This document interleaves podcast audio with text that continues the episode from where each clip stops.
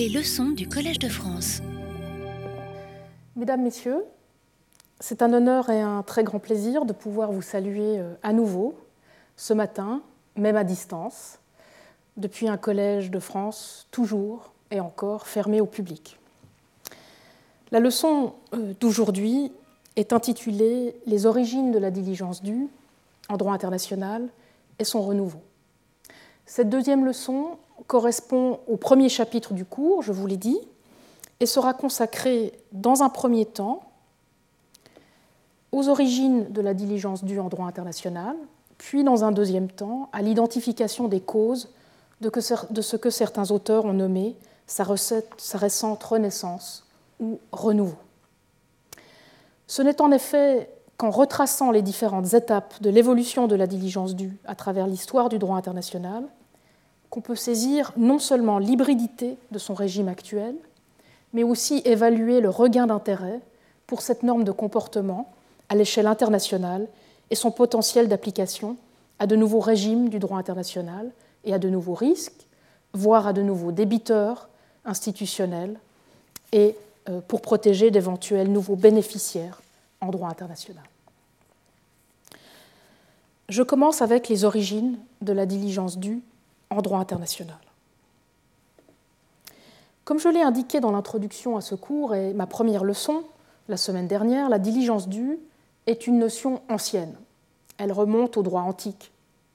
Elle était présente sous différentes formes, avant tout en droit privé romain, mais aussi dans différents autres régimes de responsabilité collective de l'Antiquité. On la retrouve dès lors aujourd'hui sans surprise dans de nombreuses traditions juridiques occidentales contemporaines, mais aussi sous l'influence du droit occidental puis du droit international ailleurs dans le monde. En bref, et il en sera à nouveau question en détail plus tard, ce sont précisément aux analogies au droit privé romain que l'on doit la réception de la diligence due en droit international classique, notamment par des auteurs comme Ugo Grotius ou Alberico Gentili au XVIIe siècle, puis Emer de Vatel au XVIIIe siècle. En droit international positif moderne, on retrouve la première trace historique de ces mêmes analogies au droit privé romain, cette fois en partie matinée de droit privé national postérieur à la réception du droit romain, dans les décisions arbitrales puis judiciaires internationales de la fin du XIXe et de début du XXe siècle. À l'époque, et je l'ai dit dans la première leçon, c'est avant tout dans les régimes de droit international portant sur des époques à dimension transfrontière tels que le droit international de la neutralité, le droit international relatif à la protection des étrangers ou le droit international de l'environnement. Généralement par ailleurs, à cette époque, fin du XIXe, début du XXe, c'est avant tout en lien avec la responsabilité de l'État, en particulier sa responsabilité en rapport aux faits de personnes privées, que se pose alors la question de la diligence due. Mais progressivement, et je l'ai dit euh, dans la première leçon aussi, Dès la deuxième moitié du XXe siècle, le champ d'application de la diligence due va s'étendre à de nombreux autres risques et régimes du droit international, y compris à ceux qui sont applicables à ces situations sans dimension transfrontière, voire même sans lien territorial du tout. Et j'ai cité toute une série de régimes de droit international dans lesquels on va retrouver la diligence due à partir de cette deuxième moitié du XXe siècle. De nos jours, cette diligence due trouve dès lors à s'appliquer à d'autres sujets que les États, et notamment à certaines organisations internationales, et parfois indépendamment des faits d'autres personnes privées, notamment en rapport aux faits d'autres États ou d'autres organisations internationales. Quelques remarques historiographiques s'imposent avant de procéder à la généalogie détaillée de la diligence due du droit international contemporain. Donc je commencerai avec euh, ces remarques historiographiques avant de passer à l'histoire étape par étape de la diligence due de l'Antiquité à nos jours. Mes remarques historiographiques sont en fait au nombre de trois. Je vais vous présenter trois caveats, trois mises en garde euh, qui s'appliquent à ce que je vais vous présenter et qui, euh, en quelque sorte, nuancent les différentes conclusions que je vais pouvoir prendre à l'issue de cette généalogie. Mon premier caveat méthodologique tient au fait que pour bien dresser l'histoire de la diligence due en droit international, il faudrait en faire l'histoire comparée et globale.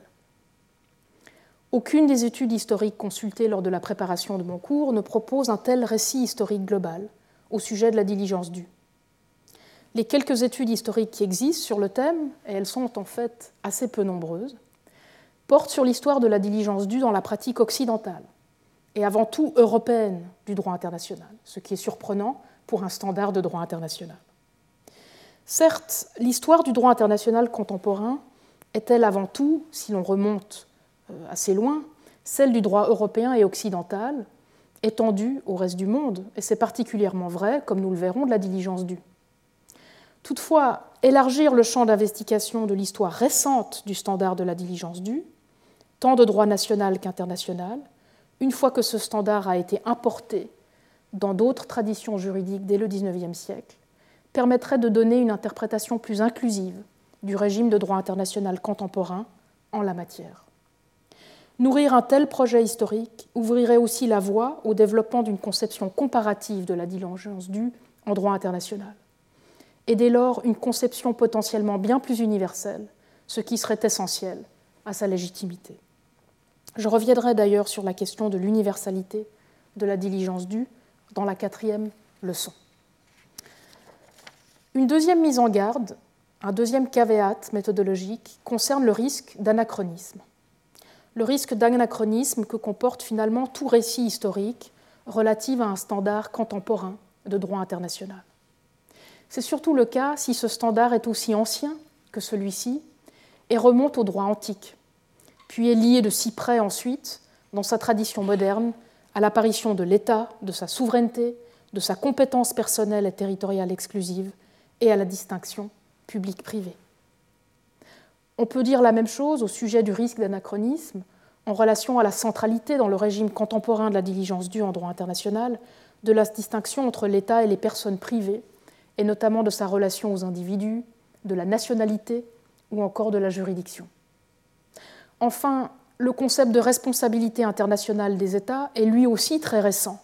et susceptible d'entraîner des anachronismes lorsqu'il est transposé trop rapidement aux circonstances qui prévalaient avant le XIXe siècle. Un troisième et dernier caveat méthodologique, qui sera légèrement plus long, concerne ce qu'on nomme les ressemblances de famille. En bref,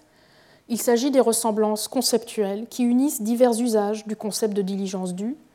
sans que toutes soient nécessairement pertinentes à l'élucidation de son concept contemporain au droit international. C'est le cas notamment des multiples standards dits de diligence due qui habitent différentes traditions juridiques, voire même qui coexistent au sein de la même tradition nationale ou régionale en fonction du domaine du droit en cause. La diligence due en droit international est en effet une notion hybride, issue de siècles d'évolution croisée de diverses notions de droit privé romain, et de réception de ces notions en droit national à des fins très diverses et dans des langues multiples. Aujourd'hui, il n'y a de ce fait finalement que très peu de choses en commun à ces différents standards ou normes de comportement qui portent pourtant des dénominations similaires et se retrouvent dans de multiples traditions juridiques. Comme nous le verrons, l'idée même qu'il existe un régime général minimal de la diligence due en droit international contemporain un régime qui serait commun aux différents régimes spéciaux du droit international, est encore contesté par certains auteurs et par certains États. Certes, le standard contemporain de diligence due en droit international ressemble-t-il à certaines formes que peut prendre la diligence due en droit privé romain? Et il en tire, il y tire d'ailleurs euh, son origine. Il faut cependant demeurer très prudent face au rapprochement hâtif que l'on pourrait être tenté de faire entre l'une des nombreuses formes que prend la diligence due en droit romain et la diligence due du droit international. La même prudence doit être de mise face aux analogies qui sont faites avec les traditions nationales occidentales de droit privé, qu'elles soient anglo-américaines ou autres, et ce, même si elles sont elles aussi issues du droit privé romain. Non seulement la diligence due du droit international se distingue-t-elle assez clairement de la plupart des standards de diligence du droit romain, comme nous allons le voir tout de suite, mais en outre les différentes figures du devoir de diligence des différents régimes nationaux de responsabilité civile, par exemple le devoir de diligence du maître d'ouvrage en droit des obligations, ou le devoir de vigilance d'une société mère en droit commercial, sont elles aussi des hybrides nationaux de multiples réceptions et réinterprétations de ces différentes figures du droit romain. Il y a deux figures du droit privé romain dont on peut reconnaître l'écho dans la diligence due du droit international contemporain. C'est premièrement la figure du diligens pater familias, qui semble se rapprocher le plus de la diligence due du droit international contemporain. C'est en effet un standard objectif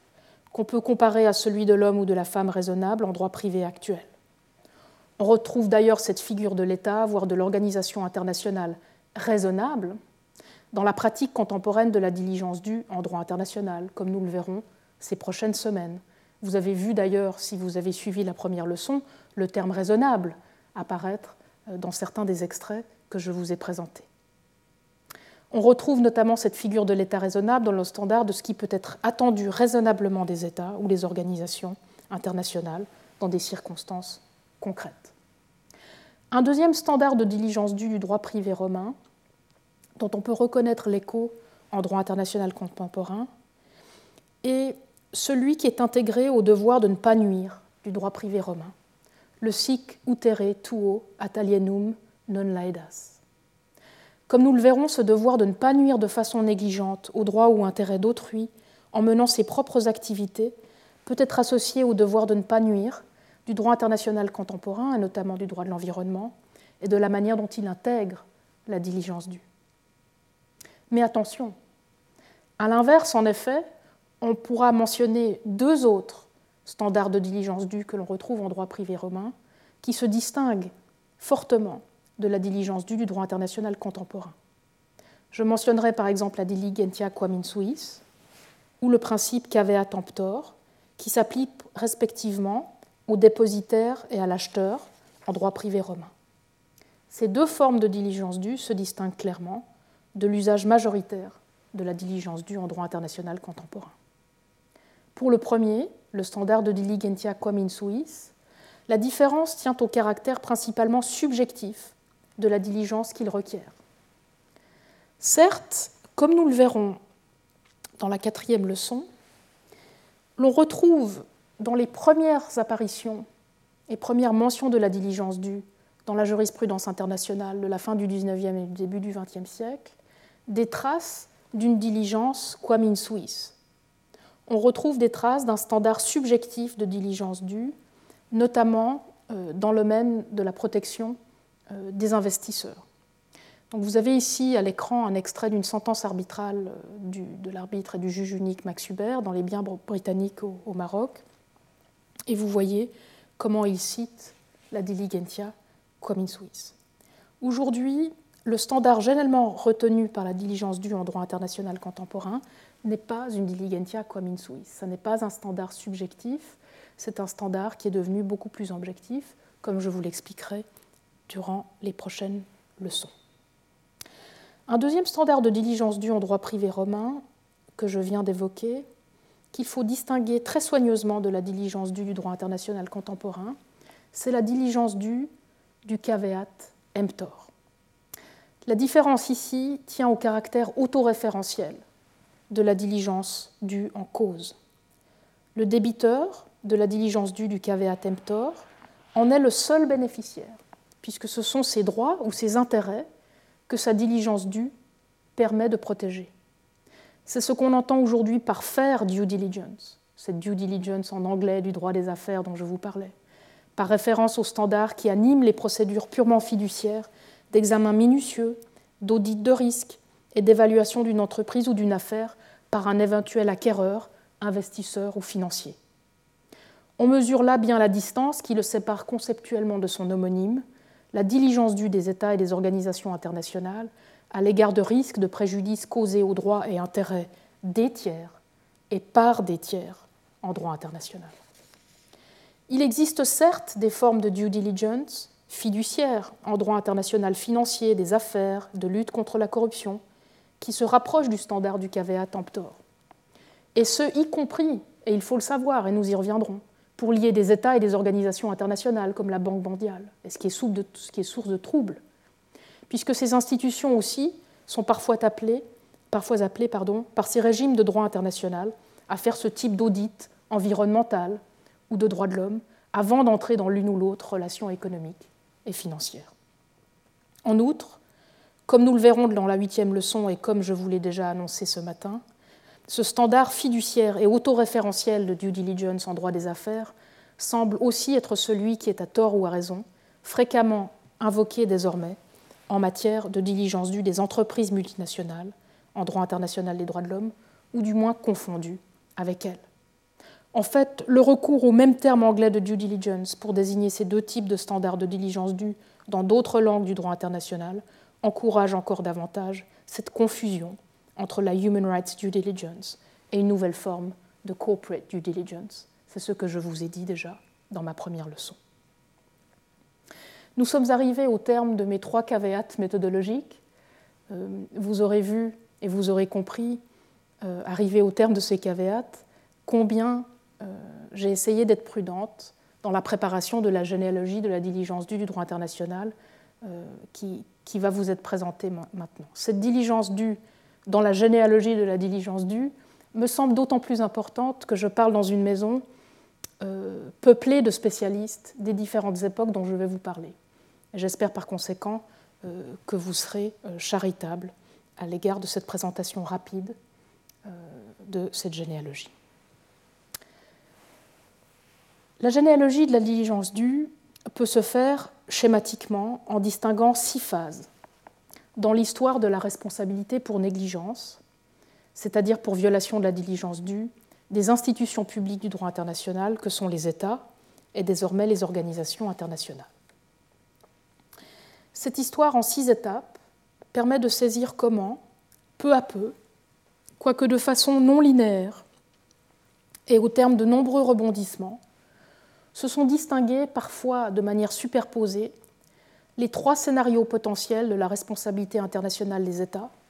avec lesquels nous travaillons aujourd'hui en cœur. Et j'en veux pour preuve cet extrait de l'avis consultatif du tribunal international pour le droit de la mer que je vous ai déjà présenté lors de la première leçon, cet avis consultatif de 2011, dont l'extrait qui est à l'écran vous révèle que le tribunal conçoit encore la responsabilité internationale de l'État comme construite autour de trois scénarios potentiels. Le premier, une responsabilité stricte et collective, indépendante de toute négligence ou d'attribution de l'État, pour tout préjudice causé par un ressortissant, autrefois par un membre du groupe. Deuxièmement, une responsabilité de l'État uniquement par attribution d'un acte de son organe officiel ou d'une personne privée ayant causé le préjudice indépendamment de toute négligence de l'État lui-même. Et entre ces deux scénarios, une responsabilité de l'État, et avant lui du groupe, en cas de violation de sa diligence requise à l'égard du ressortissant ou d'un membre du groupe ou du résident sur son territoire qui a causé le préjudice. Et ce troisième scénario, c'est le scénario de la responsabilité pour négligence. Et si vous avez suivi ces trois scénarios dans ce que je viens de vous présenter, vous les reconnaîtrez en filigrane de ce que nous dit le tribunal international du droit de la mer. Alors je commence avec la première étape de ce voyage en six étapes, la diligence due dans l'Antiquité. La pratique antique, tant romaine que non romaine, et notamment pour ce que j'ai pu en découvrir, assyrienne et égyptienne, de la responsabilité des rois et autres dirigeants d'empires et de cités, révèle la présence d'une forme de responsabilité pour négligence. Elle n'en porte bien sûr pas le, nom euh, et conceptuellement en diffère légèrement. Même si elle ne nous est parvenue que par bribes, cette pratique indique un recours régulier à un standard de comportement équivalent à la diligence due à l'égard des préjudices causés sur le territoire de ces royaumes, empires ou cités, et notamment dans leurs ports ou dans leurs eaux côtières, par des, par des particuliers, comme par exemple des pirates, à d'autres particuliers ressortissant d'autres royaumes, empires ou cités. À chaque fois,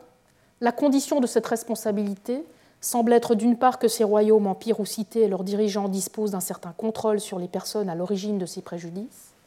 soit du fait de leur résidence sur le territoire contrôlé, soit du fait de leur appartenance à la collectivité,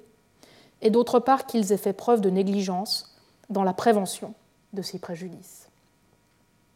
C'est le cas notamment des mentions de la diligence due au sein du jus gentium romain. On peut remarquer cependant, et de manière fort intéressante,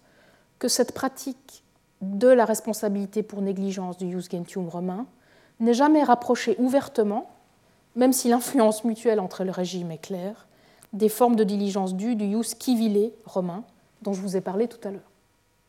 Comme nous le verrons, le lien entre le standard de diligence due du droit international et les standards homonymes du droit privé romain ou du droit privé national ultérieur ne sera en effet établi qu'au XVIIe siècle, au moment de la réception de certains principes de droit privé romain dans le jus gentium de l'époque. C'est l'un des rebondissements dont je vous ai parlé tout à l'heure, qui fait les délices de l'étude de la diligence due. Deuxième étape de cette généalogie, la diligence due au Moyen Âge. Ce qu'on observe ensuite, c'est qu'au cours du Moyen Âge, un retour progressif s'opère, en Europe du moins, vers les traditions germaniques de la responsabilité collective du groupe politique, de la tribu ou du clan, pour tout préjudice causé par l'un de ses membres. Cela vaut même sans que ce membre du groupe ait agi pour le groupe en tant qu'organe du groupe d'une part, et surtout même sans négligence aucune de la part des autorités du groupe d'autre part. Certains auteurs considèrent que cette forme de responsabilité collective, clanique ou tribale n'avait en fait jamais véritablement disparu durant l'Antiquité et coexistait même durant la période romaine avec la pratique de la responsabilité pour violation de la diligence due dont je vous ai parlé tout à l'heure. En effet, il est clair que la séparation entre le groupe et ses membres n'était pas entièrement consommée, même en droit romain, et ce avec toutes les conséquences que l'on peut imaginer pour la responsabilité du groupe du fait de ses membres. Ce n'est qu'au bas Moyen Âge que la pratique juridique se modifie progressivement à nouveau. L'attribution automatique des actes des membres du groupe à ce dernier et la responsabilité collective du groupe sur cette seule base sont remises en cause, que ce soit du fait de l'absence de négligence ou du moins de l'absence de contrôle de ce dernier sur ses membres. Ce qui nous amène à la troisième étape de la généalogie de la diligence due, la diligence due du XVIe ou XVIIe siècle. C'est d'abord chez les penseurs des XVIe et XVIIe siècles que la pression de ce qu'on peut appeler aujourd'hui l'anthropomorphisme en droit international se fait sentir. Ils conçoivent désormais la responsabilité du souverain, souverain qui est d'ailleurs en cours de séparation du groupe, groupe lui-même qui est ainsi constitué en tant que tel par cette séparation, et puis qui est distingué juridiquement de ses membres et représenté ensuite par le souverain. Donc ces penseurs du XVIe XVIIe siècle conçoivent désormais la responsabilité du souverain, distinct du groupe, à l'image de celle d'un particulier, lui-même en cours d'individualisation. Dès lors, et en se fondant sur la responsabilité individuelle pour faute du droit privé romain, et c'est là que la réception opère, la responsabilité du souverain ne se justifie plus que du fait de sa propre faute. Les actes des membres du groupe dont il est le souverain ne peuvent plus lui être attribués automatiquement du simple fait de leur appartenance au groupe. C'est à ce moment-là que la diligence du droit romain, de la responsabilité civile, fait son chemin en droit international à la faveur de la réception de nombreuses institutions de droit romain et de leur transposition au souverain. C'est le cas dans l'œuvre d'auteurs comme Ugo Grotius et Alberico Gentili. C'est ainsi, par exemple, et je mentionnerai deux exemples ici de cette réception en lien avec la diligence due, c'est ainsi, par exemple, qu'est apparu le principe de receptus. Selon ce principe, un souverain qui se trouve en possession d'un criminel recherché par un autre peut être responsable d'une violation de sa diligence due s'il ne livre pas ce criminel ou ne le punit pas d'une autre manière. On mentionnera aussi le principe de patientia ou de laisser faire. Selon ce principe, un souverain qui laisserait faire par négligence un préjudice aux intérêts d'un autre ou à ceux des ressortissants d'un autre souverain peut en être tenu responsable. Il est important toutefois de souligner que la réception, à cette époque-là, en droit international, de la diligence du droit privé romain, se fait en toute ignorance du jus gentium romain, et même de l'existence d'une distinction d'ailleurs encore fluctuante d'une époque et d'un auteur à l'autre, entre Ius Gentium et Ius Civile sur cette question. Au contraire, c'est comme si la réception de la diligence due en droit international réinventait la norme qui tenait jusque-là lieu de diligence due dans le Ius Gentium, mais sans emporter le nom, à la lumière d'une norme de Youskiville et en la rebaptisant. C'est d'ailleurs l'une des raisons pour laquelle, comme je l'ai expliqué tout à l'heure, il serait vain de tenter d'identifier en droit privé romain le principe exact d'origine correspondant à la diligence due du droit international contemporain et d'essayer d'y puiser des ressources interprétatives exclusives. C'est bien entendu à cette époque-là d'abord la personne du souverain lui-même qui est tenue responsable dans ses écrits du droit international du XVIIe siècle. Et c'est le cas uniquement, je l'ai dit, pour sa propre faute, et non pas celle de ses organes, qu'on ne distingue pas encore de sa personne d'ailleurs, voire encore moins pour les actes ou les fautes de sa population ou de ses sujets général. Progressivement, toutefois, dès le XVIIIe et avec le détachement de la personnalité de l'État de celle de la personne du souverain, ce sera l'État souverain lui-même qui pourra être tenu responsable. Ce qui nous amène à la diligence due au XVIIIe et XIXe siècle. Durant cette quatrième période de la diligence due, dans l'histoire de la diligence due, ce qu'on observe, c'est qu'avec le détachement de la souveraineté de la personne du souverain et son report sur l'État souverain, la responsabilité distincte de ce dernier se développe en lieu et place de celle du souverain. Elle vaut non seulement pour les actes de ses organes, mais aussi pour ne pas avoir prévenu que par sa propre négligence, ces sujets ne causent de préjudice à autrui. La diligence due ne s'étendra toutefois pas immédiatement au préjudice causé par toute personne située sur le territoire étatique, du fait du peu de contrôle effectif des États sur leur territoire à cette époque. Cette transformation est ce qui ressort des écrits notamment de Christian Wolff, mais surtout des maires de Vatel. Ces auteurs traitent à la fois de la responsabilité de l'État par attribution des actes de ses organes, et ce même sans faute de l'État ou de ses organes, d'une part, et de la responsabilité pour violation de la diligence due de l'État pour les actes de ses autres sujets, d'autre part. C'est d'ailleurs dans les travaux maires de Vatel que la diligence due de l'État pour les préjudices éventuellement causés par ces sujets est articulée clairement pour la première fois. Cet auteur se distancie ainsi définitivement de l'anthropomorphisme développé par Hugo Grotius en matière de responsabilité de l'État. Il n'identifie plus l'État à un simple individu dont la responsabilité ne serait fondée que sur sa propre faute et surtout son propre fait, et c'est le deuxième rebondissement de l'histoire de la diligence due. Ce n'est pourtant qu'au XIXe siècle que le remplacement définitif de la conception médiévale de la responsabilité collective ou tribale par celle de la responsabilité d'un État territorialement souverain a lieu. Et dans son sillage, la diligence due de l'État s'étend à la prévention de tout préjudice causé non seulement par ses sujets, mais aussi par toute entité depuis son territoire ou sous sa sphère de contrôle. Et on commence dès lors à voir se dessiner les contours de la diligence due que je vous ai présenté dans la première leçon, de cette définition martyre que je vous ai euh, offerte et que nous discuterons euh, dans le détail durant ce cours. Cinquième étape de l'histoire de la diligence due en droit international, le XIXe siècle, la fin du XIXe et le début du XXe. Si les analogies de droit privé en droit international ont toujours été controversées et ardemment disputées depuis le XVIIe siècle, comme nous venons de le voir euh, dans le débat entre Vatel et Grotius, le XIXe siècle aurait pu leur être fatal. On observe en effet un rejet très fort de ces analogies avec le droit privé de la part des juristes positivistes de cette époque, et notamment William Edward Hall, Lassa Oppenheim, Heinrich Trippel ou Dioniso Anzilotti. C'est aussi le cas d'ailleurs de toute moralisation de la responsabilité des États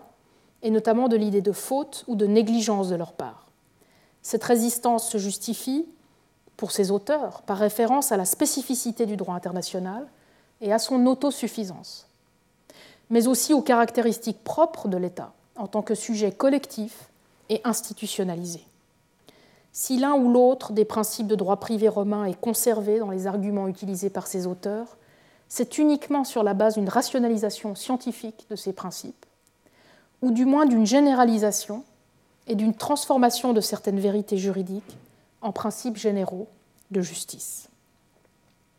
Plus généralement, l'utilitarisme s'enracine dans la pensée juridique de l'époque,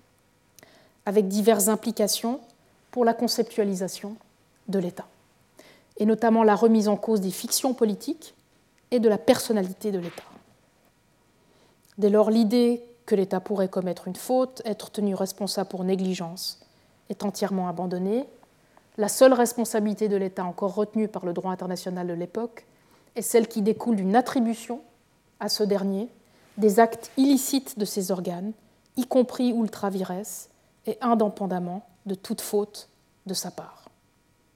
C'est aussi vers la fin du XIXe siècle, en Europe, que se développe le droit national de la responsabilité publique ou de l'État, sur un modèle assez proche de celui de la responsabilité civile d'ailleurs, avec une relation trouble,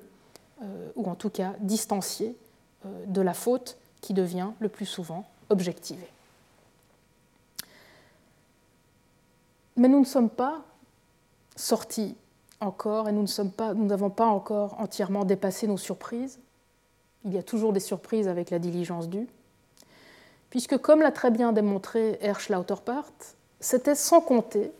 la résilience de la pratique internationale des États et notamment la perpétuation du recours à la diligence due dans cette pratique, indépendamment de la position des auteurs et de la théorie de la responsabilité que je viens de vous présenter.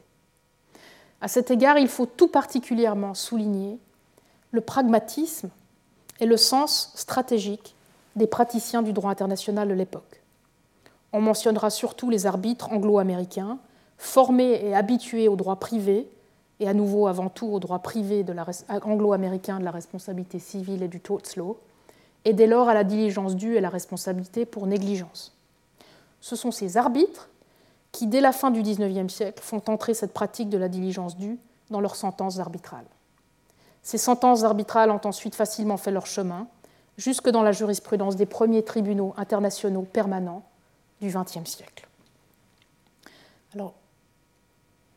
je vous présente ici certains extraits de ces grandes sentences arbitrales euh, qui ont permis, par la pratique et par le pragmatisme de ces arbitres, euh, de donner une nouvelle vie ou de poursuivre la vie de la responsabilité pour négligence en droit international. Donc vous avez l'Alabama, 1872, ensuite vous avez Whipperman, 1890, Trail Smelter, 41, là on commence à se rapprocher de, l'époque contemporaine, et puis vous voyez tout de suite après un des grands arrêts de la diligence due en droit international, euh, l'arrêt du détroit de Corfou, 1949. Donc vous voyez le rôle pivot euh, conjouer ces sentences arbitrales dans la réception, ou la nouvelle réception ou la transmission de cette tradition de la diligence due et de la responsabilité pour négligence du droit privé en droit international. On voit donc déjà à l'œuvre ici ce qui est demeuré jusqu'à nos jours, je pense, l'une des caractéristiques les plus importantes de la diligence due en droit international, et nous verrons que ça pèse cette caractéristique va peser sur les chances et l'avenir de la diligence due dans certains domaines du droit international. Cette caractéristique que nous décelons déjà dans ces premiers exemples que je viens de vous donner, c'est la dimension raisonnable du comportement attendu des États et dès lors la relation indissociable entre l'appréciation du respect de la diligence due et le raisonnement judiciaire. D'où le lien entre diligence due et justice ou fonction judiciaire internationale. Je reviendrai sur ce lien dans la troisième leçon, lorsque je vous parlerai du caractère raisonnable de l'évaluation de la diligence due et dès lors de la négligence indue. Venons-en à la sixième et dernière étape de cette généalogie de la diligence due en droit international, le XXe siècle. Le régime de la responsabilité de l'État tel qu'il a émergé dès la fin du XIXe se développe intensément et se renforce après le second conflit mondial, et se tente en droit international qu'en droit national. On observe vraiment une naissance du régime de la responsabilité de l'État, euh, avant tout euh, dans cette deuxième partie du XXe, mais déjà les prémices dans la première partie du XXe. On le doit à la multiplication des obligations de droit international des États, d'une part, notamment en matière de droits de l'homme, et plus généralement à l'institutionnalisation du contrôle du respect de ces obligations de droit international d'autre part. En particulier, on le doit au droit international des réparations et à l'institution de tribunaux internationaux en matière de réparation. En parallèle à ce développement intense du droit de la responsabilité de l'État au niveau national et international au début du XXe, l'entreprise de rationalisation du droit international entamée à la fin du XIXe, et dont je vous ai parlé tout à l'heure, se poursuit en sous-marin durant le XXe. Dans le domaine de la responsabilité des États, cette entreprise de rationalisation permet d'ailleurs d'expliquer le rejet de plus en plus clair et de plus en plus affirmé de toute dimension subjective ou morale de la responsabilité. C'est d'ailleurs à la lumière de ce développement qu'il faut comprendre le refoulement dont je vous ai parlé dans la première leçon en 2001 lors de la finalisation de la codification du droit de la responsabilité internationale des États par la Commission du droit international, de la question de la faute et notamment de la négligence vers les différents régimes des obligations primaires en droit international. L'idée que les États, en tant qu'entité collective et instituée, puissent détenir les qualités morales ou mentales nécessaires à pouvoir nourrir des intentions, ou même être considérés comme négligents, se heurte alors à de très fortes critiques. Le premier rapporteur de la Commission du droit international sur ce projet, Roberto Ago, qui se distanciait fondamentalement en cela de Anzilotti, a bien essayé d'insister sur l'importance de la négligence pour la responsabilité internationale. Il a proposé d'introduire une distinction entre obligation de comportement diligent, et notamment euh, en introduisant le projet d'un article 23 sur les obligations de prévention diligente euh, dans le projet d'article sur la responsabilité de l'État. Ce projet a été jugé trop controversé, notamment du point de vue de la distinction de droit civil entre obligation de comportement et obligation de résultat, dont nous reparlerons beaucoup, et ce projet est donc abandonné. Les articles de la Commission du droit international sur la responsabilité de l'État et les organisations internationales de 2001 et de 2011 respectivement ont donc été expurgés de toute référence à la diligence due et à cette dimension des obligations primaires de droit international, la diligence due étant renvoyée définitivement euh, dans le royaume des obligations primaires. Si la théorie des obligations internationales et de leur nature fleurit depuis lors, c'est donc hors du champ du droit international de la responsabilité, et cela affecte, comme nous le verrons dans les cinquième et sixième leçons, toute la discussion de la diligence due qui a eu lieu dans ce contexte.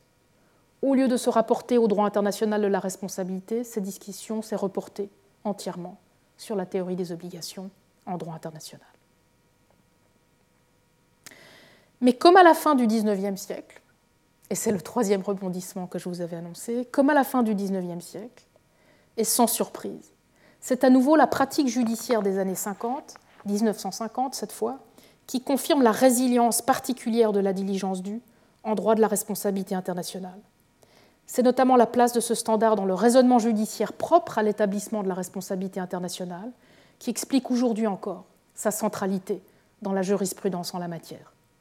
Et cette résistance jurisprudentielle de la responsabilité pour négligence éclaire à son tour la difficulté à cantonner la question de la diligence due exclusivement au champ des obligations primaires. Et j'en veux pour exemple précisément cette décision de la Cour internationale de justice dans l'affaire du détroit de Corfou de 1949, qui euh, est citée aujourd'hui comme euh, l'un des passages euh, les plus célèbres au sujet de la diligence due, puisque vous voyez dans le passage ici à l'italique la référence à l'obligation pour tout État de ne pas laisser utiliser son territoire au feu d'actes contraires aux droits des États. Donc c'est vraiment une très belle expression des années 50 de ce principe d'obligation diligente et de responsabilité pour négligence.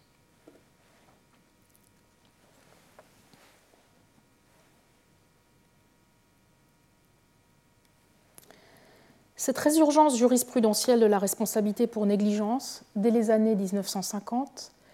démontre que les obligations dites de diligence due ne se laissent bien incorporer entièrement, ni au sein des obligations primaires, ni au sein du régime de responsabilité et des obligations secondaires, irrelatives. Depuis le XIXe siècle, chaque tentative de les contenir d'un côté ou de l'autre de cette frontière a d'ailleurs échoué.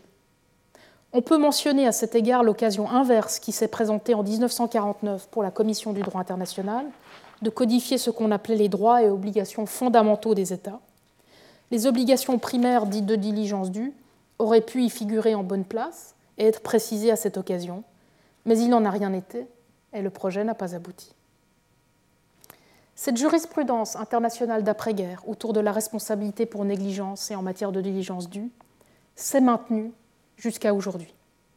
La diligence due, je l'ai dit, et je le répéterai tout à l'heure, y obtient même une reconnaissance renouvelée depuis les années 2000, le tournant du millénaire. Et l'affaire phare du tournant du millénaire dont je vous ai déjà parlé ce matin, c'est cette affaire euh, génocide dans lequel euh, on va retrouver la responsabilité pour négligence au centre de la discussion. À cette pratique judiciaire et désormais coutumière de la diligence due est venue s'ajouter depuis les années 1960 de manière indirecte, mais surtout 1990 et 2000 de manière directe, la reconnaissance de la diligence due par une multitude de garanties conventionnelles, notamment en droit international de l'environnement, dès le tournant du millénaire. Puis sont venues diverses reconnaissances de la diligence due par le biais d'actes unilatéraux adoptés par des organisations internationales comme l'ONU ou l'Union européenne, mais aussi plus généralement en soft law, ce fameux droit souple qui n'est pas encore obligatoire mais pourrait le devenir, et notamment le soft law du droit de l'environnement, des droits de l'homme et de la cybersécurité.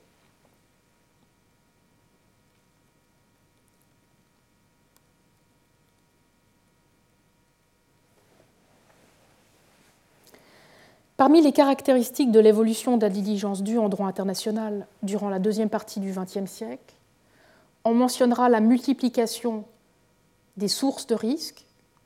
et donc des régimes spéciaux prévoyant des obligations dites de diligence due. Cet élargissement a principalement deux conséquences. D'une part, l'extension du champ d'application personnel des débiteurs à de nouvelles institutions publiques, comme les organisations internationales, et peut-être privées, comme les entreprises. Et d'autre part, l'extension du champ d'application matériel et géographique de la diligence due à des risques de préjudice sans dimension transfrontière, soit parce qu'ils ont lieu entièrement au sein du même territoire, comme une violation des droits de l'homme, ou parce qu'ils ont lieu hors des territoires nationaux, au sein d'espaces communs, comme en matière de droit international de la mer, ou plus généralement de l'environnement. En conclusion, ce que cette généalogie de la diligence due en droit international, de l'Antiquité au XXe siècle, nous révèle, c'est la remarquable continuité, quoique avec de légères variations à chaque époque, de la question de ce que doit une collectivité publique comme l'État, mais pas uniquement, au titre de la responsabilité pour les préjudices causés par ses membres, alors même qu'ils n'agissent pas pour elle. Ce constat doit nous rendre modestes face à l'ingéniosité de nos prédécesseurs et relativise l'apparente nouveauté de la question de la diligence due en droit international. Si la diligence due existe depuis longtemps en droit international toutefois, et c'est le deuxième constat de ce bref historique que je vous aurais proposé ce matin, elle n'a jamais cessé de se transformer. Et ce tant quant à la nature du risque du préjudice qu'à l'identité de ses débiteurs, ses auteurs et ses bénéficiaires. Il faudra notamment garder cette dimension évolutive à l'esprit lors de l'analyse du régime général de la diligence due en droit international et des possibilités d'adaptation de ce régime à de nouveaux risques de préjudice à l'avenir. D'ailleurs, et ce sera mon troisième constat à l'issue de cette généalogie de la diligence due, l'hybridité croissante des solutions identifiées au fil du temps doit aussi nous enjoindre à une grande prudence en matière d'analogie ou d'identification de régimes tout prêts à l'emploi en matière de diligence due. Toute transposition requiert une adaptation du régime aux circonstances des droits et intérêts protégés par la diligence due.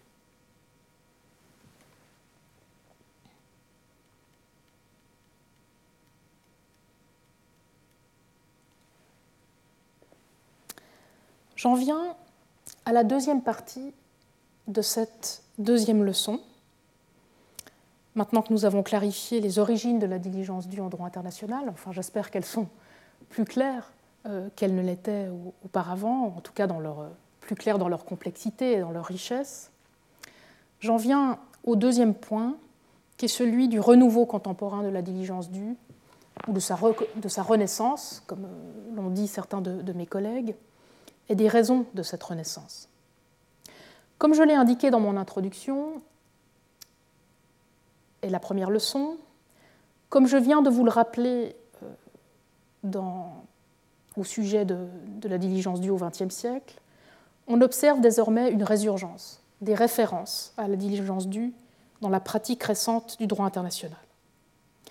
Et c'est le cas tout d'abord du fait de l'accroissement des risques, de préjudices identifiés, deuxièmement de la diversification des sources ou auteur de ces préjudices, tant publics que privés. Troisièmement, de la multiplication des débiteurs institutionnels à même de les anticiper ou prévenir. Et quatrièmement, de la multiplication des bénéficiaires qui sont identifiés désormais comme potentiels bénéficiaires de la diligence due. Par effet de ricochet, dès lors, et sans surprise, on va observer, et je vous l'ai dit, un accroissement du nombre de régimes de droit international qui abritent des obligations de diligence due. Il ne s'agit plus seulement, comme autrefois, de droit de la protection des étrangers, des investisseurs, de droit diplomatique et de droit de l'environnement. Aujourd'hui, il n'y a presque aucun régime de droit international qui échappe aux obligations de diligence due.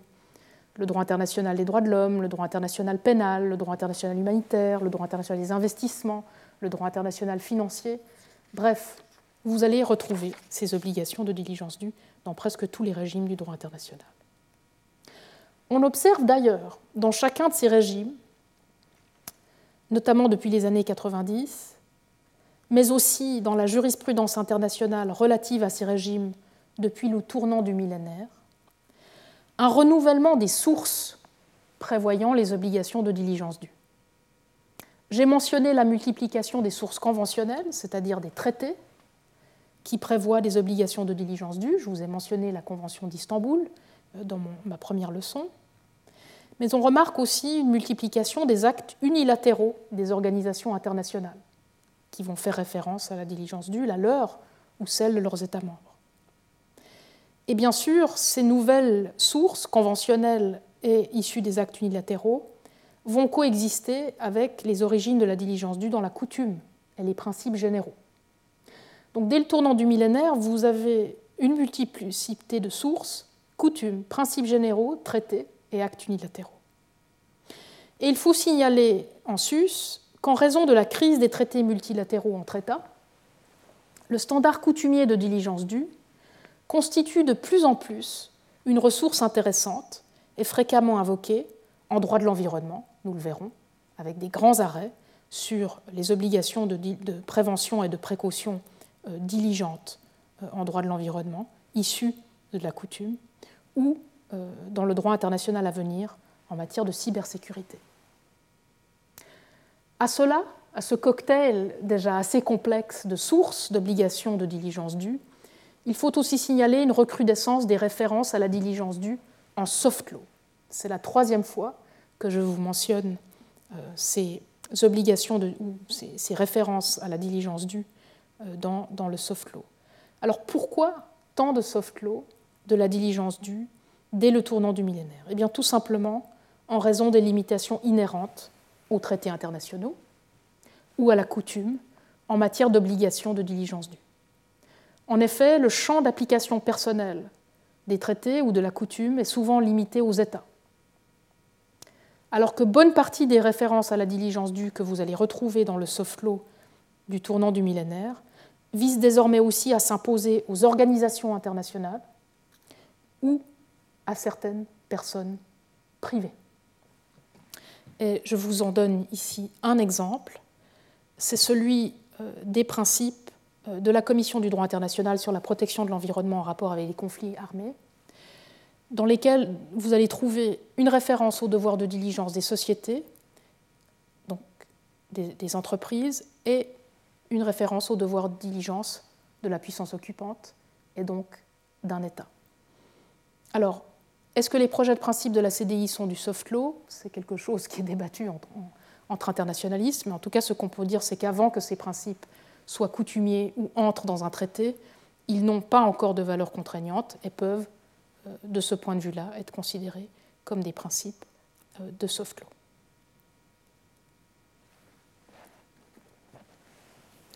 Cette résurgence, dans de multiples régimes de droit international,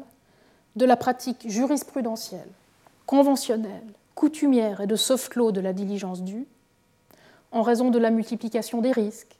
des débiteurs et des bénéficiaires de la diligence due, s'est accompagnée bien évidemment d'un renouveau de son traitement académique dès les années 90. Cela a été d'abord le cas, je l'ai dit dans la première leçon, dans les langues latines, comme le français, l'italien ou l'espagnol, mais les publications en langue anglaise ont rattrapé leur retard et connaissent une recrudescence très intense euh, depuis quelques années, euh, et notamment en 2020. C'est le cas tant au sujet de la diligence due dans des régimes spécifiques, comme l'environnement, les droits de l'homme, ou en raison de l'actualité euh, sanitaire dans le domaine de la santé, que de manière générale. Outre une réaction au développement de la pratique dans ce domaine depuis les années 90, ce regain d'intérêt académique pour la diligence due peut aussi s'expliquer parce que les publications antérieures, celles qui étaient principalement rédigées en français, en italien ou en espagnol, portaient davantage sur la dimension négative de la diligence due, soit la négligence, et donc sur la faute en droit de la responsabilité internationale. Comme indiqué précédemment, c'est toutefois l'une des conséquences des travaux de la Commission du droit international, travaux dont nous reparlerons dans la troisième partie du cours, que d'avoir renvoyé la diligence due et sa violation, la négligence, au domaine des obligations dites primaires du droit international. Et en refoulant la diligence due hors du champ d'étude du droit international de la responsabilité, la Commission du droit international a non seulement causé un regain d'intérêt doctrinal pour la théorie des obligations au droit international, mais aussi tout un travail de redéfinition de la norme positive de diligence due de la part de la doctrine internationale. Il convient dès lors de s'interroger sur les raisons ou les causes de ce que Jutta Brunet et Tamar Mechel ont appelé la renaissance de la diligence due dans la pratique et la théorie du droit international contemporain que je viens de vous présenter. Ne serait-ce que, et je vous l'avais annoncé dans ma première leçon, pour pouvoir ensuite mieux évaluer et répondre à la critique de Riccardo Pisillo Mazzeski, et qui met en garde contre la surévaluation de la diligence due, voire encore la dénonciation qui a été faite par Menno Kaminga dans le domaine des droits de l'homme de la manie de la diligence due. Il est possible, je pense, d'identifier au moins cinq raisons pour cette renaissance de la diligence due en droit international, ou ce renouveau tant en pratique qu'en doctrine. Ces raisons reflètent l'état de l'ordre institutionnel et juridique international. Elles révèlent en effet comment la diligence due, comme d'autres normes ou institutions internationales d'ailleurs, est devenue une ressource providentielle à un moment de crise. À une époque où, comme je l'ai expliqué dans ma leçon inaugurale, les institutions du droit international par lesquelles nous sommes représentés, les sources du droit international par lesquelles nous nous obligeons mutuellement, et les principes de responsabilité par lesquels nous répondons de nos violations du droit international sont en peine, en panne, voire soumises à la critique. Certes, la diligence due n'est pas omnipotente, et ce serait une erreur que de le penser. Elle se trouve dès lors elle-même affectée par certains de ces mots et travers du droit international, par la crise des institutions, par la crise des sources et par la crise de la responsabilité, comme je l'expliquerai plus loin dans ce cours. En fait, les différentes raisons du renouveau de la diligence due sont toutes liées les unes aux autres puisqu'elles concernent toutes différentes facettes d'une même évolution quant aux débiteurs de la diligence due, ses bénéficiaires ou encore les sources de risques de préjudice concernées. La diligence due poursuit ainsi l'évolution constante qu'elle a entamée depuis l'Antiquité autour de la responsabilité d'une collectivité pour les préjudices causés par ses membres. Je vous présenterai maintenant cinq raisons de ce regain d'intérêt dans la pratique et la doctrine de ce renouveau, de cette renaissance de la diligence due en droit international. Premièrement, et du point de vue des débiteurs de la diligence due, il faut mentionner la fragmentation de l'ordre institutionnel international parmi ces raisons du renouveau de la diligence due, et notamment la multiplication des institutions internationales. On le sait, les États ne sont plus les seules institutions publiques. D'autres sont apparus au fil du temps, comme les organisations internationales, mais aussi, et nous en parlerons, les villes ou les régions. Le paysage institutionnel international est en pleine refonte. Il est donc difficile souvent d'identifier clairement les obligations puis les responsabilités de chacune de ces institutions qui sont habituellement désignées, faute de mieux, de non-étatiques, de quasi-étatiques ou encore d'inter-étatiques. Et pourtant, nous l'avons vu avec l'exemple de la MINUSTA lors de la première leçon, ces nouvelles institutions publiques sont à même de causer de graves violations du droit international. La diligence due constitue un standard de bonne organisation institutionnelle par excellence. C'est d'ailleurs l'une des caractéristiques de son évolution historique. Comme je viens de le rappeler, que d'avoir accompagné la naissance et le développement des institutions publiques, et notamment de l'État, en Occident, et permis à chaque époque de tenir ces institutions responsables de leur négligence. L'intérêt, dès lors, est l'avantage du standard de diligence due en l'état de l'ordre institutionnel international, sont dès lors de permettre de tenir compte du mandat de ces nouvelles institutions et des éventuelles attentes qu'ils suscitent,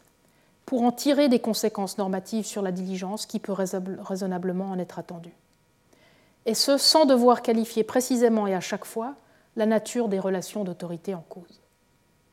Ainsi, l'application du standard de diligence due à ces nouvelles institutions publiques du droit international permettrait-elle d'éviter de devoir choisir entre faire entrer ces relations d'autorité dans le cadre de la souveraineté étatique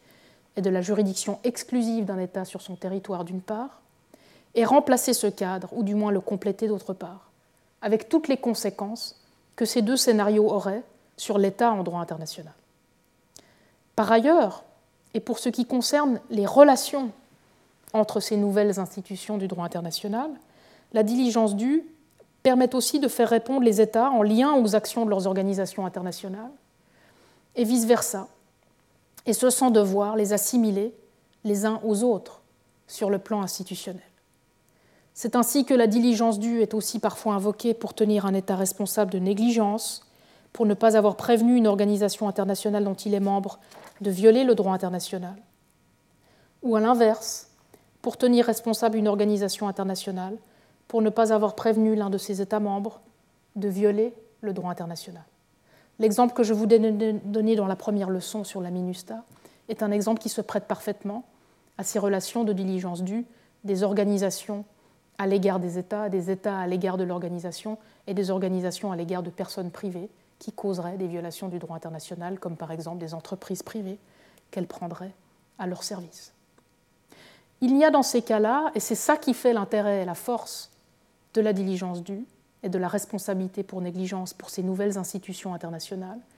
il n'y a là ni attribution de comportement ou de responsabilité de l'un à l'autre, par analogie avec l'attribution du comportement d'un organe ou d'une personne privée, ce qu'ils ne sont pas, ni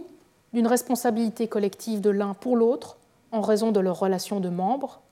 mais bien d'une responsabilité pour négligence lorsque l'un a manqué à sa diligence due en vertu de leur appartenance institutionnelle mutuelle et de la continuité institutionnelle du lien de représentation des mêmes personnes, des mêmes peuples, et ce à l'égard des actions ou omissions de l'autre. Nous reviendrons sur ce point dans la deuxième partie du cours et dans la prochaine et la troisième leçon en particulier, lorsqu'il sera question des débiteurs de la diligence due en droit international, et j'entrerai euh, dans ce contexte en profondeur dans euh, les manières et les arguments que l'on peut donner pour fonder la diligence due d'autres institutions publiques du droit international que les États en lien avec la diligence due des États. Deuxième raison pour la résurgence ou le renouveau de la diligence due en droit international. Et cette raison est liée tant aux débiteurs de la diligence due qu'aux sources des préjudices concernés. Il faut aussi citer l'érosion de la distinction entre le public et le privé. La distinction public-privé, la division public-privé, comme on l'appelle quelquefois, est une distinction d'origine romaine au fondement de la conception du droit occidental puis de l'État moderne, et par conséquent au fondement du droit international. Elle devient toutefois de moins en moins aisée à maintenir en pratique. L'une des conséquences de son érosion est la difficulté à distinguer les organes officiels ou déjurés des États, ou des organisations internationales d'ailleurs, des agents privés qui agissent toujours davantage à leur place, voire sans ou contre eux dans certains cas. Cet effacement de la distinction rend dès lors la question de l'attribution du comportement des personnes privées en matière de responsabilité internationale de l'État ou d'une organisation internationale très complexe. En effet, pour fonctionner, cette attribution doit pouvoir reposer sur l'existence d'une division claire entre le public, les organes des ou de facto de l'État, et le privé, les personnes qui ne sont pas des organes de l'État en droit interne. En outre, la notion de prérogative, qu'on appelle par abus des fonctions publiques à déléguer, n'est elle-même plus très claire. Pire, au lieu de définir les personnes privées et prérogatives privées par référence aux organes et prérogatives publiques, c'est l'inverse qui accourt désormais. Dans ce contexte, invoquer une responsabilité pour violation de la diligence due permet donc de contourner tout le problème de l'attribution et de tenir plus aisément l'État ou une organisation internationale responsable de ne pas avoir prévenu un préjudice de source privée qu'il ou elle pouvait raisonnablement prévenir même si elle n'est pas tenue directement responsable du fait illicite à l'origine du préjudice par attribution du comportement d'une personne privée. Donc, si la première raison du renouveau de la diligence due en droit international faisait écho à l'exemple de la MILUSTA que je vous ai donné dans la première leçon, vous voyez que cette deuxième raison, cette érosion du public-privé, cette deuxième raison pour la résurgence de la diligence due en droit international, elle fait écho à l'exemple que je vous ai donné de la cybersécurité et de la prévention des cyberattaques. Cette construction juridique de la diligence due et de la responsabilité pour négligence est d'autant plus utile que les personnes privées, physiques ou morales comme les entreprises multinationales, disposent aujourd'hui de pouvoirs importants et sont à l'origine de nombreux préjudices qu'elles n'ont que très peu d'obligations de ne pas causer en droit international et encore moins de responsabilité d'y remédier ensuite. C'est d'ailleurs pour cette raison qu'on peut observer un recours toujours plus fréquent à la diligence due des États en droit international de l'environnement, en droit international des droits de l'homme ou humanitaire, où les violations trouvent souvent leur cause dans les actions ou omissions de personnes privées. À ce sujet, outre les institutions publiques distinctes des États comme les organisations internationales, les régions ou les villes, nouvelles débritrices de diligence due que j'ai discuté dans mon premier point, nous pourrions aussi légitimement nous interroger sur l'élargissement du champ d'application personnelle et donc des débiteurs de la diligence due à certaines institutions privées elles-mêmes, comme les entreprises multinationales. Il n'y aurait en effet rien d'autre là que la rencontre finale de deux champs de la diligence due du droit romain dont j'ai parlé précédemment, celle du jus civile et celle du jus gentium. Mais cette rencontre ne s'est pas encore faite. C'est tout d'abord dû à l'absence dans le champ du droit international privé de véritables obligations et donc de responsabilités en cas de violation de ces obligations pour les personnes privées en tant que telles. En outre, lorsque ces obligations sont mentionnées, y compris avec une référence à la diligence due, c'est habituellement par référence à des obligations de droit international des États d'adopter du droit national, privé ou pénal, établissant ce type d'obligation pour des personnes privées, ou alors à du soft law. Il en sera question dans le dernier chapitre du cours et lors de la huitième leçon, en lien avec la question de la diligence due des États à l'égard des violations des droits de l'homme causées par des entreprises multinationales et à ses rapports aux standards fiduciaires et autoréférentiels qu'on appelle la Human Rights Due Diligence dans le cadre de l'autorégulation ou du soft law applicable à ces mêmes entreprises multinationales. Donc je reviendrai sur euh, toute la question de savoir euh, si les multinationales et les entreprises privées, ou les personnes privées en général, doivent exclusivement continuer à être considérées ou abordées par le droit international, y compris en matière de diligence due, comme un risque, ou si elles-mêmes doivent pouvoir être considérées comme débitrices de la diligence due, mettant à part évidemment toute la due diligence fiduciaire autoréférentielle euh, du droit des affaires dont, j'ai déjà parlé, qui va continuer à exister en parallèle. Donc c'est vraiment une question tout à fait fascinante, très actuelle, euh, sur laquelle il est essentiel que nous prenions position, et donc j'y reviendrai bien sûr euh, intensément dans la deuxième partie du cours, et notamment dans la prochaine et troisième leçon en particulier, et puis ensuite dans la huitième leçon consacrée aux droits de l'homme. Troisième raison du renouveau de la diligence due en droit international, et toujours du point de vue des sources des risques de préjudice concernés par la diligence due, la prévention des risques et plus généralement l'avènement de la société de sécurité ou de vigilance doivent être mentionnés.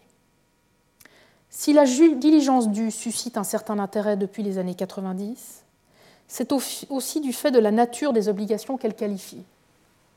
et notamment des obligations de prévention et de précaution, et plus généralement d'anticipation des risques. Plus on parle d'anticipation, plus on parle de diligence due. Avec le développement de l'importance de la sécurité dans la société et du souci de contrôler ou de gérer, voire de manager les risques de préjudice, ces obligations ont connu un essor sans précédent dans la pratique récente du droit international, jusqu'à générer ce que certains appellent un régime de gouvernance globale des risques. C'est notamment le cas en droit international de l'environnement, où à mon avis les obligations de prévention et de protection diligente souffrent de cette lunette et de cette lecture euh, de management du risque.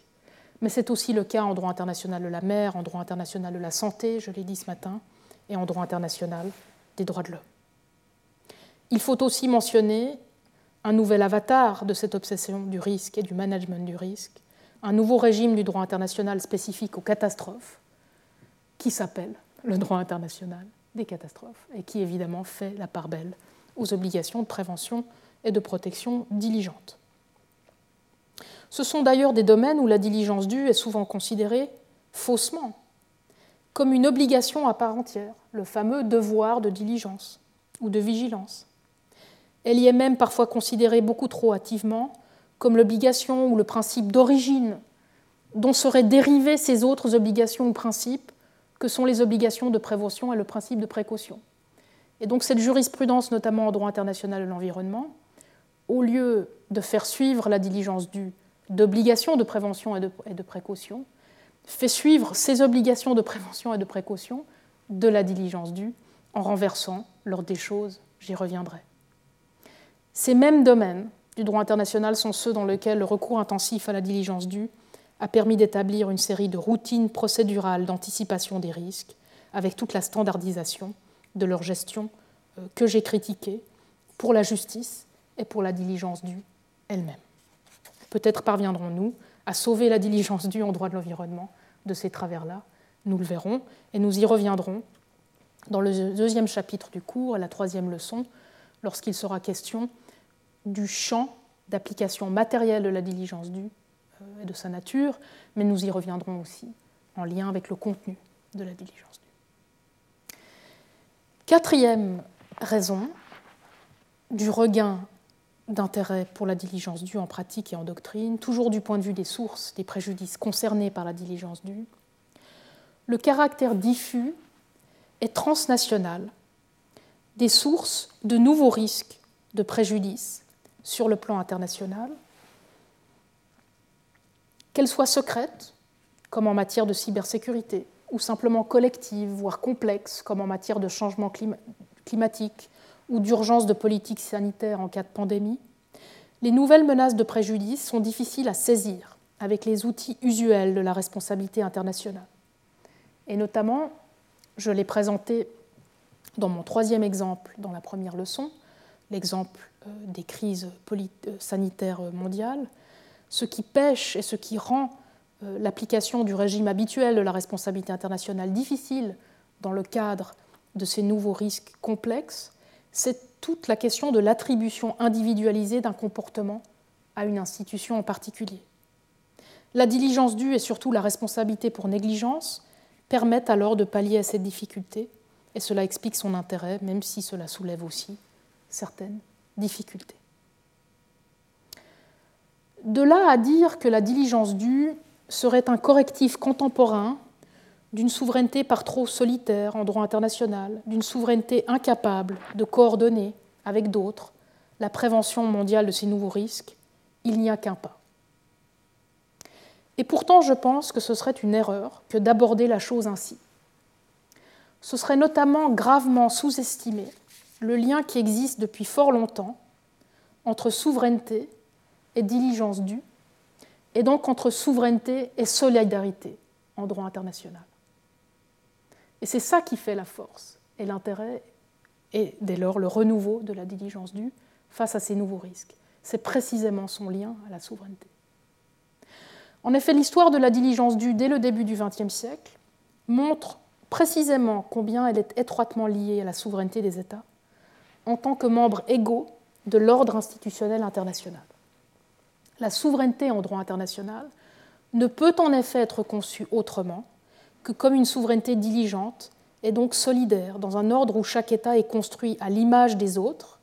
et coexiste également avec les autres. Le droit international construit la souveraineté, en d'autres termes, en même temps qu'il la limite. C'est ainsi que dans la jurisprudence internationale de la première partie du XXe siècle déjà, les obligations de diligence due étaient considérées, je cite, comme des corollaires des droits constitutifs de l'égale souveraineté des États dans un monde où ils doivent coexister comme égaux. Et j'en veux pour preuve cet extrait absolument euh, magnifique de la sentence arbitrale Île de Palme euh, du juge Max Hubert de 1928. Donc nous sommes à près d'un siècle de, cette sentence. Max Hubert nous dit la souveraineté territoriale implique le droit exclusif d'exercer les activités étatiques.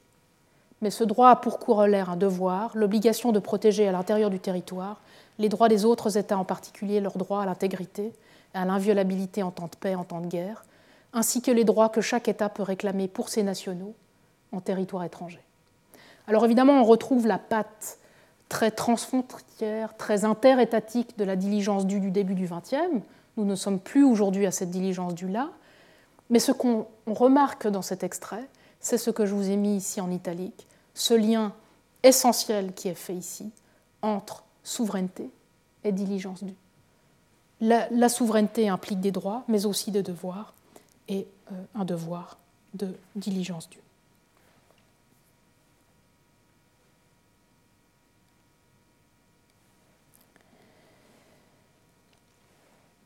D'ailleurs, peu à peu, le standard de diligence due en est venu à qualifier précisément le type d'obligation et de responsabilité à même de nous permettre de faire face à des risques diffus ou complexes, non seulement dans des rapports bilatéraux et transfrontières entre États, mais aussi pour faire face à des risques environnementaux, notamment climatiques ou sanitaires, qui dépassent les relations de bon voisinage et qui requièrent une coopération institutionnelle multilatérale de façon urgente. Regardez par exemple, comme dans l'affaire des armes nucléaires de 1996, la Cour internationale de justice fait référence euh, au dépassement de la dimension transfrontière voire même de la dimension frontalière tout court, ou territoriale tout court, de la diligence due. Et cet extrait euh, sera repris et cité euh, moult fois ensuite. Et ce qui est très intéressant dans l'affaire des armes nucléaires, c'est l'opinion individuelle du juge Vera Mantri, qui est une opinion qui est souvent citée, et vous voyez qu'elle ne date pas d'hier non plus, et elle fait écho, je pense, à la citation de Max Hubert dont je vous ai parlé tout à l'heure, notamment euh, le dernier point, un ordre mondial dans lequel tous les États souverains sont tributaires du même environnement a pour corollaire, vous retrouvez le terme corollaire, une interdépendance mutuelle qui exige coopération et bon voisinage. Aujourd'hui, nous pourrions laisser tomber bon voisinage puisque les risques sont beaucoup plus diffus, beaucoup plus mondiaux euh, euh, que cela, mais on retrouve le terme de souveraineté, le terme de corollaire, le terme d'interdépendance et le fameux terme dont je vous ai parlé lors de ma première leçon, qui est essentiel et que nous travaillerons beaucoup, le terme de coopération.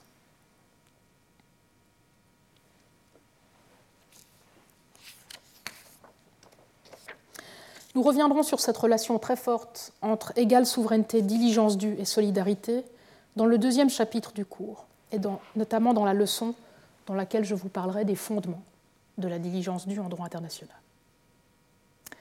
Cinquièmement, et finalement, il faut encore mentionner du point de vue de la transformation du lien entre les débiteurs et les bénéficiaires de la diligence due, l'élargissement du cercle des bénéficiaires des obligations de droit international, parmi les causes de la renaissance actuelle de la diligence due. La diligence due permettrait en effet, si l'on se fie à, ce regain, à ce renouveau dans la pratique et la doctrine, elle permettrait en effet de protéger des bénéficiaires qui ne le seraient pas suffisamment par les obligations découlant de régimes de droit international existants. On remarque que le rôle qui est donné à la diligence due, c'est précisément d'élargir sans cesse le cercle des bénéficiaires pour dépasser autant que peut se faire les frontières que ce droit implique euh, et pose autour de ces groupes de bénéficiaires. Ainsi, si la diligence due a commencé par bénéficier aux personnes de nationalité étrangère résidant officiellement sur le territoire d'un État, comme c'était le cas dans le droit international de la protection des investisseurs, le champ de ces bénéficiaires a progressivement été étendu par le biais du droit international des droits de l'homme et de la diligence due en droit international des droits de l'homme, notamment à toute personne sans égard à sa citoyenneté nationale ou étrangère, pour autant qu'elle soit située sous la juridiction d'abord territoriale, puis extraterritoriale d'un État. Mais ce qu'on observe actuellement, c'est que la diligence due est parfois invoquée en dehors de ce cadre moderne, non seulement de la souveraineté territoriale, mais aussi de la relation normative liant l'État aux bénéficiaires de la diligence due.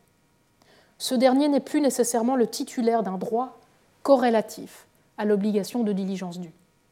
On considère de plus en plus que la diligence due doit pouvoir être invoquée par ou au profit de toute personne privée, pour autant que l'État exerce un contrôle sur la source du préjudice qui la menace. C'est le cas notamment en droit de l'environnement,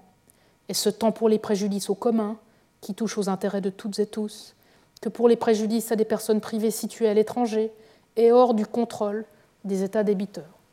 voire même à des entités non humaines ou aux générations futures. Comme nous le verrons toutefois, il est essentiel de se donner les moyens de bénéficier des ressources normatives de la diligence due dans ce contexte et de laisser ce standard poursuivre son travail d'élargissement du champ des bénéficiaires du droit international. Et de le faire sans vouloir absolument mettre en œuvre cet élargissement par la diligence due dans des régimes de droit international existants, comme le droit international des droits de l'homme. Il ne faut pas corseter l'avenir des obligations de diligence due en droit international au droit international des droits de l'homme. À trop associer la diligence due au droit international des droits de l'homme et aux obligations de protection du droit international des droits de l'homme, nous mettrons en péril ce régime et risquons d'en perdre ce qui, en fait la caractéristique, c'est-à-dire le lien politique entre le titulaire des droits et les institutions débitrices de ces droits. Je m'explique. Le droit international des droits de l'homme a certes contribué au XXe siècle à élargir le champ des bénéficiaires de la diligence due, en dehors du champ d'abord de la nationalité, puis ensuite en dehors du champ du territoire. Il serait toutefois curieux qu'il soit aujourd'hui un obstacle à ce que ce champ des bénéficiaires soit encore étendu davantage par le biais de la diligence due dans d'autres régimes de droit international. Et ce d'autant plus que l'on observe actuellement que pour élargir le champ des bénéficiaires extraterritoriaux des obligations de droits de l'homme diligentes, différents organes d'interprétation du droit international des droits de l'homme, comme la Cour interaméricaine des droits de l'homme ou le Comité des droits de l'homme des Nations unies, proposent de distendre complètement, à mon avis, la condition première d'application de ce droit c'est-à-dire le contrôle effectif de l'État sur le titulaire des droits, et fragilise, à mon avis, ainsi le fondement même des droits de l'homme. Pour des raisons sur lesquelles je reviendrai, les droits de l'homme reposent sur une relation normative et politique entre l'État débiteur et les personnes titulaires des droits de l'homme, alors que la diligence due, elle, n'est fondée que sur un lien de contrôle sur la source du risque de préjudice. Nous nous pencherons sur ce point dans la deuxième partie du cours et dans la quatrième leçon, lorsque je vous parlerai des conditions de la diligence due, et notamment de l'absence euh, du rapport nécessaire entre son débiteur et son bénéficiaire. Et j'y reviendrai évidemment dans la huitième leçon consacrée au droit international des droits de l'homme, euh, où nous évoquerons à nouveau toute cette question euh, des rapports entre diligence due et juridiction, et toute la question de l'élargissement du champ du bénéficiaire, des bénéficiaires du droit international des droits de l'homme et de la diligence due. À la fin de notre cours, dans quelques semaines, je reviendrai sur ces différentes causes du regain d'intérêt pour la diligence due dans la pratique et la théorie du droit international. Le temps sera venu à ce moment-là. Nous aurons engrangé beaucoup de données, beaucoup d'informations. Vous aurez, je l'espère, formé un jugement sur les différents aspects de droit international que nous aurons traités. Il sera venu à ce moment-là de dresser sur la base de ce jugement un bilan critique de l'usage qui est désormais fait de la diligence due en droit international. En effet, certains des points forts de la diligence due que je viens d'évoquer, qui ont présidé à son retour sur le devant de la scène du droit international, sont aussi parfois considérés comme autant de faiblesses. Différentes propositions et recommandations à cet égard figureront en bonne place dans ma conclusion générale du cours, mais il est trop tôt pour conclure, puisque tout le cours doit déjà se dérouler avant que nous puissions le conclure. Dans la prochaine et troisième leçon, qui sera aussi la première leçon de la deuxième partie du cours, j'entamerai la présentation du régime général de la diligence due. Nous examinerons sa nature juridique, son fondement ou justification, ses sources et régimes, son champ d'application et ses conditions. J'insisterai sur le fait qu'il s'agit d'un standard fondé sur l'égale souveraineté ou l'égalité de contrôle des institutions publiques et traiterai ensuite du défi que pose cette justification pour son application à d'autres institutions internationales que les États, au vu de la pluralité qui caractérise désormais l'ordre institutionnel international. Je vous remercie encore une fois de votre attention et de votre participation même à distance. Certains d'entre vous m'ont déjà écrit, euh, ce qui euh, ne cesse de me fasciner. Euh, donc je remercie beaucoup de ces personnes qui me suivent à distance et je remercie aussi les quelques personnes qui me font le plaisir de venir ici, malgré les circonstances et avec toutes les autorisations nécessaires pour me suivre dans l'auditoire. Je vous souhaite à tous une très bonne fin de semaine. Merci. Retrouvez tous les contenus du Collège de France sur www.colège-2-france.fr.